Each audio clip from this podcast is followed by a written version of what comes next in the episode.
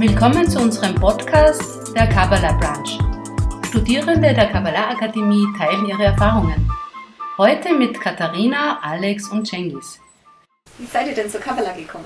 Ja, das war nach längerem Ausprobieren und rauszufinden, dass, dass da einfach was fehlt. Ja.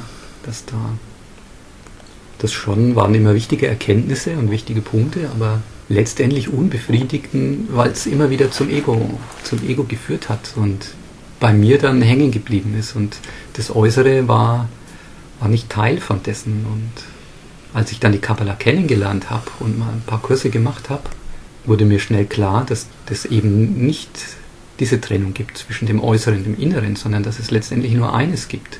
Und dieses eine ist, ist in mir und das hat mich so überzeugt, dass, dass ich bis heute dabei bin und merke, dass das ist etwas, wo man die Antworten bekommt, die man sich so lange, ja, nach denen man sich so lange gesehnt hat. Wie bin ich zur Kabbalah gekommen? Das ist etwas eine längere Geschichte, aber ich fasse es mal kurz. ja, eine ganz nahe Freundin hatte gesagt, Kabbalah könnte was für dich sein. Lest dich mal rein im Internet oder so. Dann habe ich das auch gemacht und bin auf unterschiedliche Kabbalah-Seiten getroffen, die mit der authentischen, Kabbalah wenig zu tun hatten. Erst hat mich die Musik gereizt, dann habe ich dann die authentischen Kabbalah-Seiten gefunden und einige Kurse, Lektionen, Trailer angeschaut und da war mir klar, das ist meins.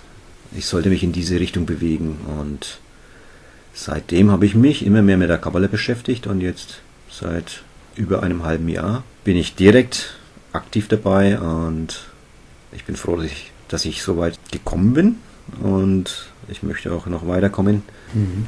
Wie war es denn bei dir, Kada? Ich habe das Gefühl, die Kabbalah hat mich gefunden. Weil egal was du suchst, egal was du findest oder denkst gefunden zu haben, kommt nicht so in die Tiefe. Und äh, sobald ich bin dann auch auf die authentische Kabbalah gestoßen, also zuerst natürlich andere Seiten gefunden, weil sie hm. Tatsächlich auf den Toni Kosinek-Kurs und den habe ich in so einem Schnelldurchlauf gemacht, weil der hat mich vom ersten Augenblick gefesselt. Also ich wusste, dass da etwas drinsteckt, was ähm, ich nirgendwo anders finden kann. Ja, und ja, das war jetzt vor über drei Jahren und ich bin wirklich äh, sehr dankbar dafür.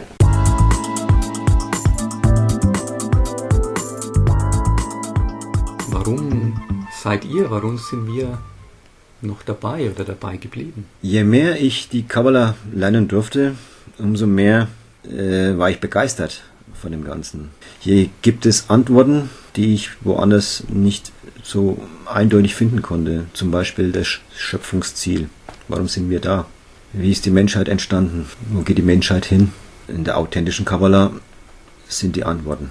Sind nicht nur Antworten, sind auch Gruppen, die das auch umsetzen. Es ist nicht Theorie, sondern es ist auch viel Praxis dabei. Diese Mischung von Theorie und Praxis ist einfach sehr wertvoll für mich und deswegen ein Grund mehr, weiterzumachen.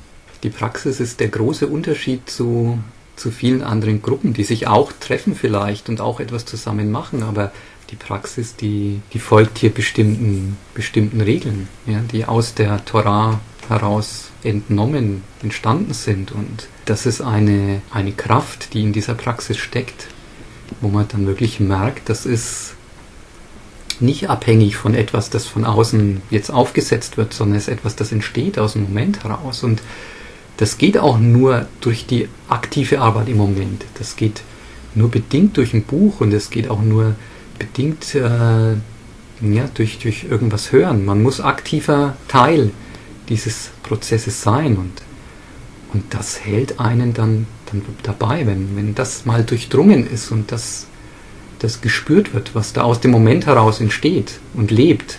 Ja, das ist nichts, was von außen aufgesetzt ist, sondern es ist etwas, das wächst in jedem und vor allem es wächst zwischen uns. Und das zu, zu sehen und zu verstehen, die Möglichkeit hat man eben ja, in der, in der Kabbalah. In der Gruppe, in, der, in diesem ganzen System, ja, wenn man dieses System anschauen kann und auch dann sich da mal reinbegibt. Ja, zu dieser Gruppe wird man ja wild zusammengewürfelt. Ja. Also es ist nicht so, dass man Menschen trifft, die einem sympathisch sind, sondern es ist wirklich wie ein wahlloses Durcheinander am Anfang. Man hat überhaupt nichts gemein. Trotz allem fühlt man sich so verbunden. Wir hätten uns niemals begegnet ohne die Kabbalah und hätten uns nie so äh, nahe fühlen dürfen und so kennenlernen dürfen. Wir bilden wirklich eine, eine Einheit aus komplett unterschiedlichen Menschen. Das muss man sich mal vorstellen. Es ist, es ist der Wahnsinn und man lernt es sehr schätzen und lieben und ähm, auch wirklich zu brauchen. Man spürt, wie man voneinander abhängig ist, ja, und dass jeder wichtig ist. Ja, und es ist nicht wichtig, wo kommst du her, was kannst du alles, was hast du gelernt, welche Abschlüsse hast du, was hast du alles erlebt? Klar, da hat jeder seine Geschichte und jeden, jeden führt es wohin. Es ist, zur Arbeit in der Gruppe muss ich diese Dinge nicht unbedingt wissen. Es ist schön, die auch zu erfahren und es bleibt auch nicht aus, das zu erfahren und zu kennen. Aber für die spirituelle Arbeit in der Gruppe ist diese, der Wille und die Absicht das Wichtigste. Und alles andere steht hinten an. Es ist da, natürlich, wir brauchen es, wir brauchen das im Leben. Aber in der kabbalistischen Arbeit somit ist das eine ein Punkt, der in den Hintergrund tritt. Das Schöne ist, man muss nicht an seiner Geschichte, an seiner Person in dem Sinne festhalten, dass man die braucht.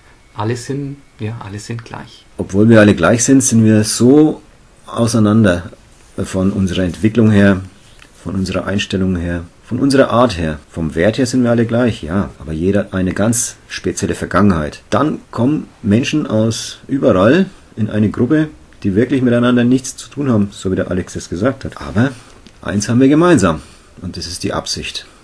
Und die Absicht, die verbindet uns. Die Arbeit in der Gruppe, der Respekt, die Toleranz, dieses nicht kritisieren, dieses hinzufügen statt kritisieren. Das sind so Werte, die wir in unserer Gesellschaft selten finden. Und das ist zum Beispiel auch einer der Plätze in unserer Welt, wo wirklich jeder auch alles sagen kann, ohne kritisiert zu werden. Das ist jedem seine eigene Ansicht und das ist erlaubt und das ist wunderschön. Und daraus entsteht ja auch dann mit der Zeit, ich weiß nicht, ob bewusst oder unbewusst, eine Art, eine Art Punkt zwischen in der Gruppe, ja, wo ähm, jeder sich auch dem anderen gegenüber verpflichtet und darum bemüht ist, ja, aber man dann Freude zu erwecken, andere inspirieren, andere voranzubringen in ihrer spirituellen Entwicklung. Ja. Wir versuchen nicht unser Ego jetzt zu unterdrücken, ja, weil es ist ja auch wirklich tatsächlich wichtig und es ist auch gut, dass es da ist. Aber wir stellen uns selbst einfach außerhalb dieses Kreises, ja, sozusagen. Wir nehmen uns zurück und versuchen in die Gruppe investieren, ja, damit sie, damit sie vorankommt, damit sie sich entwickeln kann, damit sie wie, wie eine Blume aufblühen kann, ja, damit sie mit allen Nährstoffen versorgt ist, die sie braucht, ja, und das äh, einfach auch in Freude.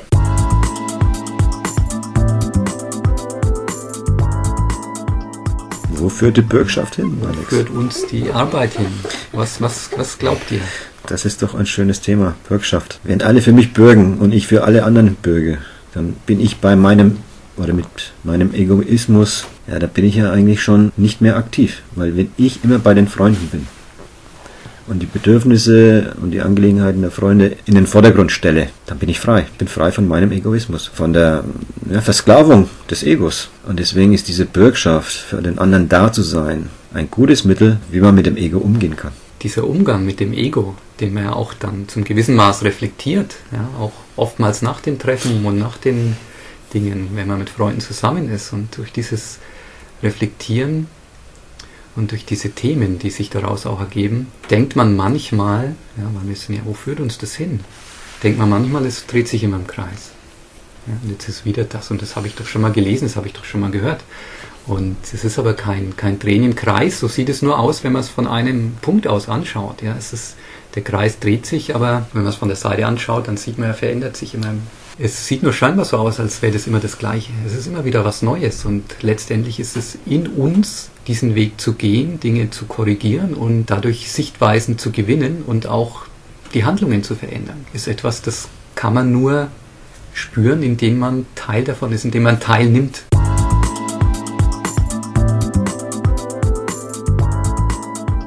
Welche Arten von Menschen kommt zur Kabbalah, weil es ist mit Sicherheit ja nicht die Masse. Ne?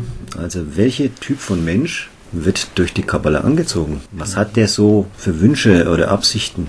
Also ich denke, das ist auf jeden Fall ein Mensch, äh, wo der Punkt natürlich im Herzen erwartet. Aber wichtig ist, der bereit ist, sich selbst zu verändern. Also der bereit ist, etwas von sich geben zu wollen. Ich glaube, erstmal ist es auch die, die Neugier, die viele dazu bringt. Das Wissen zu befriedigen über etwas Geheimnisvolles, das man vielleicht mal gehört hat über, der Kabbalah, über die Kabbalah. Und jemand, der dann über dieses Wissen den, den Punkt im Herzen auch entdeckt und spürt, dass es da, da mehr gibt als nur das Wissen, der wird dann auch mehr, mehr erfahren wollen. Zwar nicht, nicht über das Wissen, sondern wirklich über die Arbeit. Und die Leute, die das spüren und erkennen, die werden dann auch über das Wissen bei der Kabbalah bleiben. Ein Kabbalist hat mal gesagt, auf die Frage, welche Menschen kommen auf die, auf, äh, zur authentischen Kabbalah. Die Antwort war, es sind nicht diese Menschen, die eine Selbsthilfegruppe gründen wollen. Also mir geht's schlecht, ich suche jetzt mal Gleichgesinnte und dadurch kommen wir vielleicht zu einer positiven Energie, die kommen nicht. Die, die glücklich sein wollen, die kommen auch nicht. Die aber die Wahrheit suchen, die kommen zur Kabbalah. Weil bei der authentischen Kabbalah wird von A bis Z erklärt, wie alles zusammenhängt. Dieses große Bild, was uns präsentiert wird, das ist ein Schatz für unser eigenes Leben, aber auch für die Menschheit. Aus diesem Schatz können wir so viel mitnehmen. Und wer die Wahrheit wirklich sucht, der ist hier richtig.